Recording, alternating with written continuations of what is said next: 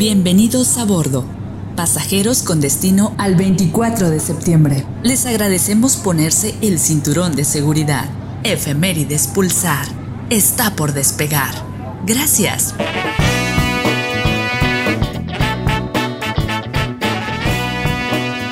Día como hoy, pero de 1810, el cura Miguel Hidalgo y Costilla es excomulgado por el obispo Manuel Abad, días después de haber iniciado la Guerra de Independencia. Poco antes de ser fusilado el 30 de julio de 1811, Hidalgo recibió la confesión, absolución y la comunión para morir en paz.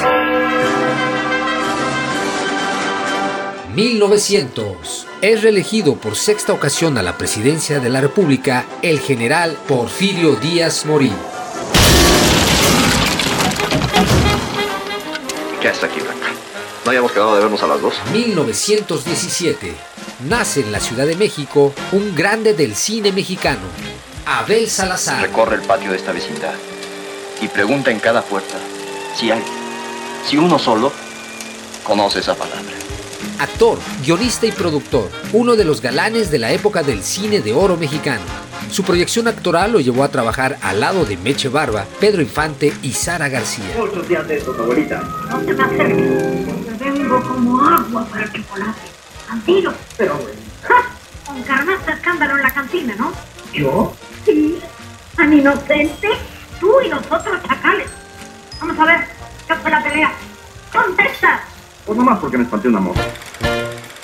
Fue precursor del cine de terror en nuestro país, pues dirigió y protagonizó varias películas de este género. Fui a la peluquería. Como hoy día de tanto me pusieron mi. De ahí me fui a la cantina. En un rincón estaban Luis Manuel y en el otro Luis Antonio. Muere el 21 de octubre de 1995 en Cuernavaca, Morelos. Abel Salazar, un grande del cine mexicano. Un día como hoy, pero del año 1956, nace Juan Viloro Ruiz, escritor y periodista mexicano, conocedor profundo de la lengua y literatura alemanas. Evidentemente mi, mi vocación es la literatura. En algún momento dado me hubiera gustado ser futbolista. Entre 1981 y 1984 estuvo como agregado cultural en la Embajada de México de Berlín Oriental. En 1991 publicó su primera novela El disparo de Argón. Su mayor éxito de público era como escritor para niños, hasta que en 2004 apareció El Testigo, con la cual obtuvo el premio Herralde, otorgado por la editorial Anagrama. Eh, la persona que regresa ya no es exactamente la misma que se fue y el país tampoco es exactamente el mismo. Entonces yo he reflexionado tanto en la novela El Testigo como en algunas crónicas sobre este enigma de volver a un sitio que aparentemente es el tuyo, pero que ya ha cambiado. Viloro ha incursionado en el teatro y en el cine como guionista. Ha escrito también relatos de viaje, ensayos, crónicas, cuentos, novelas. El 8 de diciembre del año 2012 recibió el homenaje nacional de periodismo cultural Fernando Benítez en el marco de la 27 Feria Internacional del Libro en Guadalajara.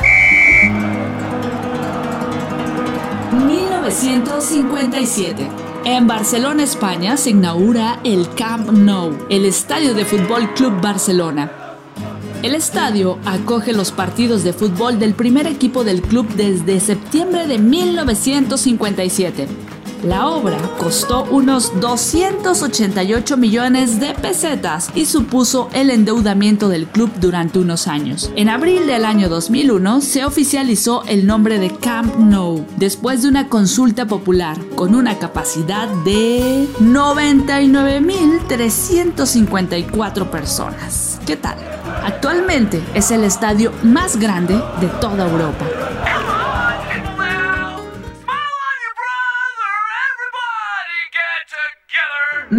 1991, Nevermind, es el segundo álbum de estudio de la banda estadounidense Nirvana. Publicado el 24 de septiembre de 1991, fue el primer lanzamiento de la banda con DGC Records. El líder de la agrupación, Kurt Cobain, trató de hacer música fuera de los límites restrictivos de la escena grunge, aprovechando la influencia de grupos como los Pixies y su uso de la dinámica de canciones ruidosas y calmadas.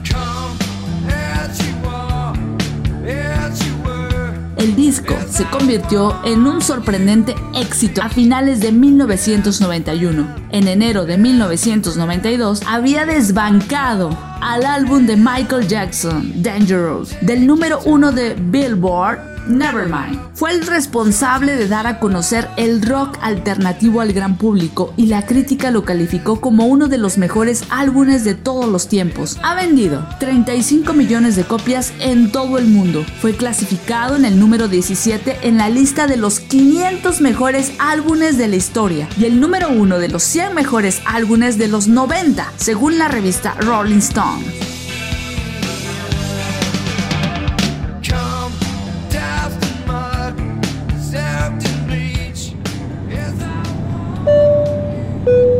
Hemos llegado a nuestro destino. Efemérides Pulsar. Gracias por viajar con nosotros.